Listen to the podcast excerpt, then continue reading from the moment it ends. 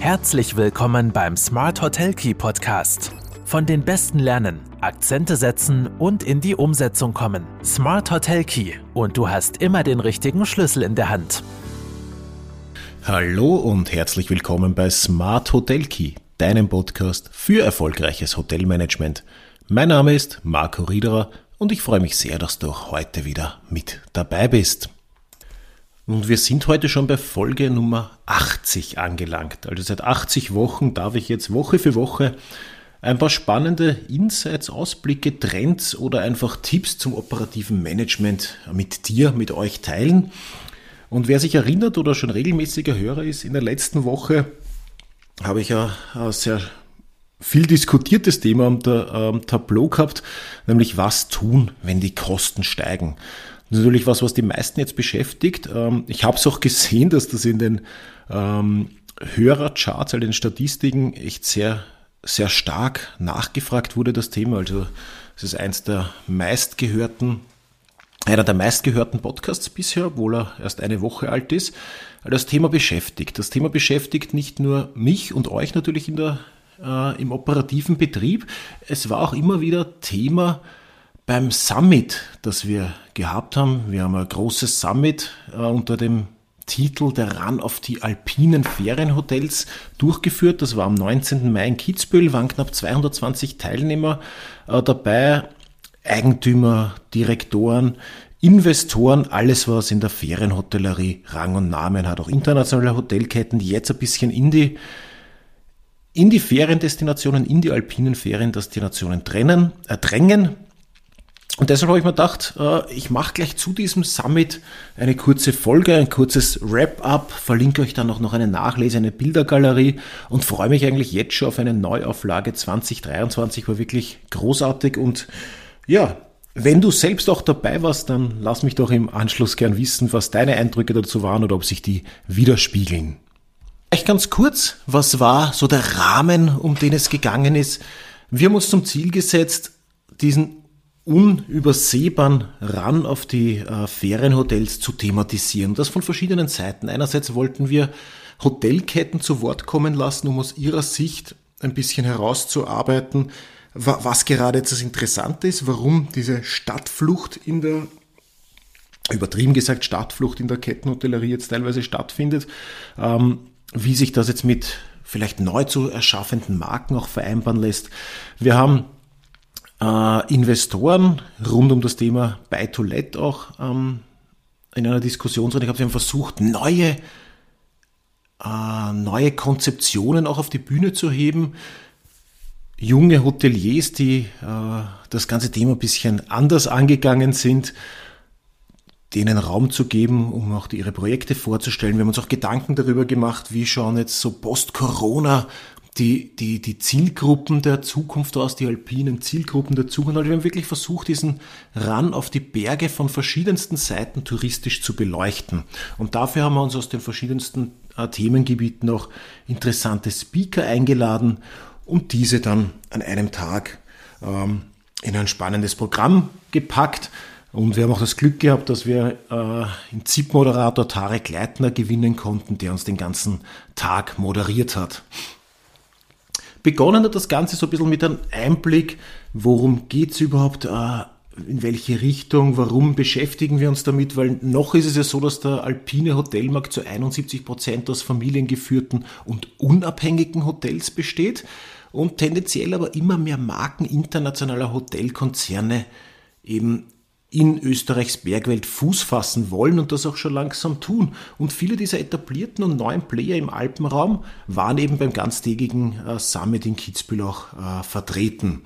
Und da haben wir in einer ersten Diskussionsrunde beispielsweise gleich äh, Dorint Arcona Hotels, Accor Hotels und die 1218 Hotel Collection äh, darüber diskutieren lassen mit ihren jeweiligen äh, Geschäftsführern Jörg Böckeler, Markus Lück, Alexander Winter und Yannick Wagner, warum, äh, warum oder wo sie und unter welchen Marken sie ihre Bleiben quasi im Alpenraum gefunden haben.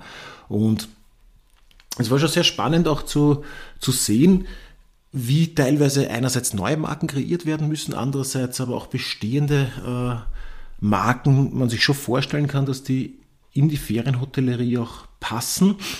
Und ein ganzes, ganz großes Thema war ja auch diese, diese Ganzjährigkeit. Also man merkt schon bei internationalen Hotelketten, die in die Ferienhotellerie drängen, die sind nicht darauf aus, jetzt einen ein- oder einen zwei Saisonenbetrieb zu machen, sondern wenn sich die dafür entscheiden, den Schritt in die, in die alpinen Regionen zu machen, dann wollen die dort auch Ganzjahresbetriebe etablieren.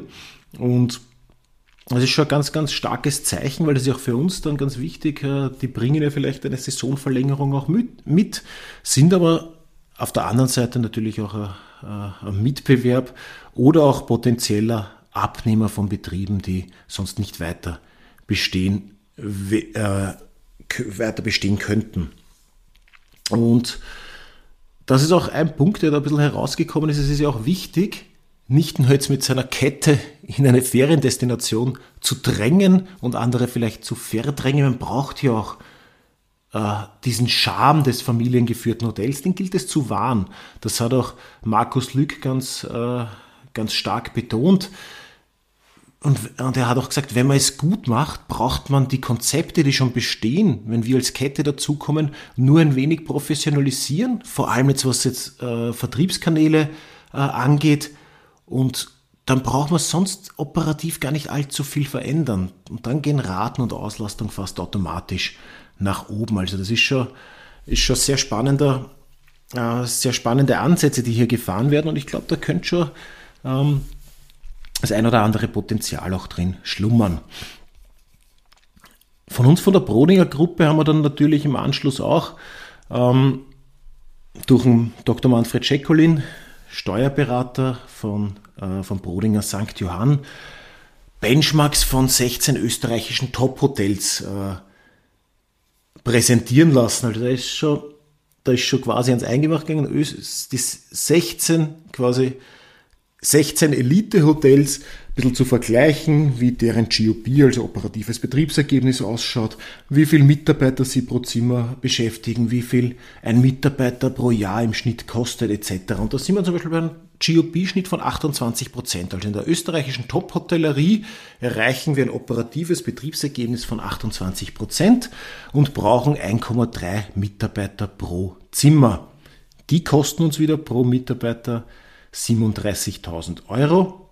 Und was ganz spannend ist auch, bei den Top-Betrieben, wenn man sich jetzt zum Beispiel Stangelwirt und Stockressort anschaut, dann schaffen die es pro Zimmer über 200.000 Euro pro Jahr zu erwirtschaften. Also das ist schon äh, eine ordentliche Nummer. Und ganz spannend ist auch, dass äh, durch die Bank große Investitionsbereitschaft äh, besteht weil man auch, weil man auch ganz klar gesehen hat, äh, dass die Neuinvestitionen eigentlich ständig mehrfach über der, über der Abschreibungssumme liegen. Also ähm, Im Schnitt liegt die AFA bei einem Viertel der getätigten Investitionen, was so viel bedeutet wie es wird wesentlich mehr investiert als abgeschrieben. Und das bedeutet das schon auch, dass die Top-Betriebe ständig darauf bedacht sind, ihre Qualität zu halten oder sogar noch zu steigern, um auch ihre Top-Position dann inne zu behalten. Das waren schon sehr spannende Insights, die der liebe Manfred hier äh, präsentiert hat. Und im Anschluss darauf haben wir uns auch sehr gefreut auf die Ausführungen von Matthias Matzer. Matthias Matzer ist ja der äh, neue Geschäftsführer der österreichischen Hotel- und Tourismusbank und der hat uns dann im Anschluss an Manfred Schekolin im Prinzip verschiedene Herangehensweisen erklärt, um den Wert eines Hotels äh, ableiten zu können. Und da hat er seine ÖAT-Formeln äh, 1,7-facher Jahresumsatz und 7-facher GOP dividiert durch 2 und das ist so eine, eine Faustformel, eine Herangehensweise äh, präsentiert und auch gesagt, wie es zu Unterschieden kommen kann zwischen ÖHT-Einschätzung, zwischen einer Beratereinschätzung und zwischen einem Preis, der vielleicht tatsächlich erzielt wird. Und wie es dann mitunter auch natürlich innerhalb der Unternehmerfamilie zu Diskussionen kommen kann, wenn sich einer das Hotel schätzen lässt, der zweite äh, äh, äh, Faustformel anwendet und der dritte aber Angebot von von einem großen Investor hat oder man weiß, das Nachbarhotel ist um einen gewissen Wert weggegangen, dann ist natürlich nicht ganz so einfach, sich zu einigen, wie es, weitergehen kann oder um welchen Preis ähm, man da eigentlich spricht. Also das ist schon, ist schon sehr spannend. Ähm, das Handout von Matthias Matzer von der ÖHT, das gibt es übrigens, das wurde uns auch freigegeben, das kann man sich dann auch äh, downloaden. Ich werde zur Nachlese verlinken am Ende des Podcasts und dann in der Nachlese drinnen ist auch der, der Vortrag von Matthias Matzer zu den verschiedenen Bewertungsmethoden verlinkt. Also ganz, ganz spannend und uns natürlich sehr gefreut, dass der äh, neue ÖAT-Geschäftsführer gleich bei uns vor Ort auch war. Und ja, das hat uns dann schon fast zu, zu den nächsten Parts gebracht. Dann hat es eine kurze Mittagspause gegeben nach nach Matthias Matzer und dann für mich persönlich auch eins, eins der Highlights war dann der Vortrag von Alexandra Mosakowski. Ich werde euch äh, im, im Podcast dann auch noch einen Link unten reinstellen, weil ich habe mal mit Alexandra Mosakowski, die ist, äh, die ist von integralen Markt- und Meinungsforschung und, und, und mit ihr gemeinsam und mit Dr. Bertram Barth, der Geschäftsführer von Integralis, habe ich mal schon ein sehr spannendes Podcast-Interview geführt, wo es eben darum geht, äh, wie ich meine Zielgruppen nach verschiedenen Milieus clustern kann. Also Alexandra Mosakowski beschäftigt sich ganz intensiv mit den Sinus-Milieus. Ähm, wir haben auch schon mal eine gemeinsame Studie dazu gemacht und sie hat uns jetzt beim Summit in einem halbstündigen Vortrag näher gebracht, welche Anforderungen Gäste an Berghotels haben können. Da geht es dann um Architektur, Ausstattung, Dienstleistung, äh, Lebensgefühl, wie ich meine Angebote gestalten kann, wie sich das vielleicht auch post-Corona geändert hat. Und sie hat das Ganze anhand von zwei Milieus exemplarisch herausgearbeitet. Sie hat dafür die etablierten und die Performer genommen und da waren schon wirklich sehr spannende Insights dabei. Also unbedingte äh, Empfehlung, sich ein bisschen näher mit den Sinusmilieus zu beschäftigen. Wie gesagt, ich werde euch dann auch das Interview, das ich mit ihr und mit äh, Bertram Barth geführt habe, auch noch verlinken. Es war ist auf jeden Fall auch hörenswert, also ihr müsst auch nicht mir zuhören, ich stelle auch nur äh, Fragen. Die beiden reden sehr viel, sehr gut und sehr Sinnvolles auch und das kann ich nur jedem ans Herz legen. Ich bin ein großer Fan von den Sinusmilieus mittlerweile. Ja, dann standen natürlich noch am, am Plan verschiedene äh, neue Hotelkonzeptionen. Also es ging dann um Trends und neue Konzepte in den Alpen, so ein bisschen unter dem Schlagwort die neuen Hipster- und Bobo-Hotels. Da waren dann auf der Bühne auch Magnus Busch und Helene Bugel von Lime Home, die ein Apartment-Konzept haben, das quasi mit, also tatsächlich mit null Mitarbeitern auskommt. Äh, Silvia Gschösser und Markus Rist, äh, sehr, sehr spannend auch. Die haben uns ihr Konzept des Mari Pop Hotels äh, näher gebracht, das ja ursprünglich aus einem Pop-Down Hotel entstanden ist, wo sie äh, eigentlich einfach mal alles ausprobiert haben, wo sie, bevor sie das Hotel umbauen, haben sie mal Wände rausgerissen, im Boden ein Loch gemacht, ein Tisch durch, äh, durch die ganzen Gänge gestellt etc. und haben das Ganze eigentlich sehr experimentell angesehen und ja, dieser Zugang zur Hotellerie neu ist auf jeden Fall voll eingeschlagen und äh, sehr, sehr spannendes Konzept auch. Und top war natürlich, waren natürlich auch die Ausführungen von Josef Schweiger von der Eder Hotel Collection mit seinem äh, neuesten Produkt, der Dante Frieda. Und das Sepp hat er ja auch schon. Und ja, das Sepp Boutique Hotel. Und ja, auch sehr spannend, wie man über die Geschichte, über Storytelling dann eigentlich in die Hotelkonzeption geht. Also sie haben eigentlich zuerst ein Buch geschrieben über die Tante Frieda, Kinderbuch, und sind dann in die Hotelkonzeption gegangen und das passt einfach perfekt zusammen.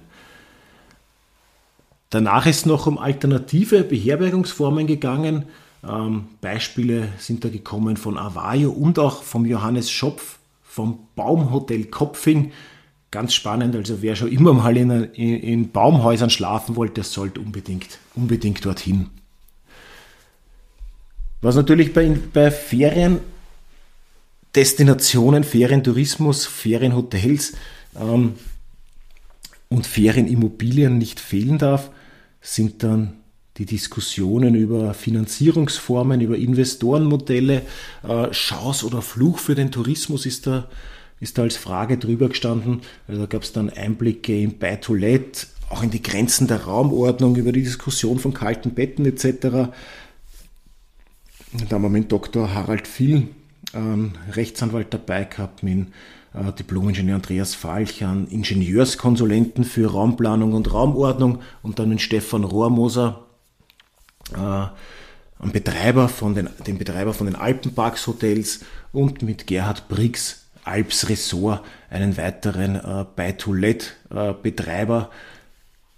Äh, hat sich dann eine sehr hitzige Diskussion auch entwickelt. Ähm, da ist dann sehr, sehr stark darum gegangen, auch mit vielen Wortmeldungen aus, der, aus dem Publikum.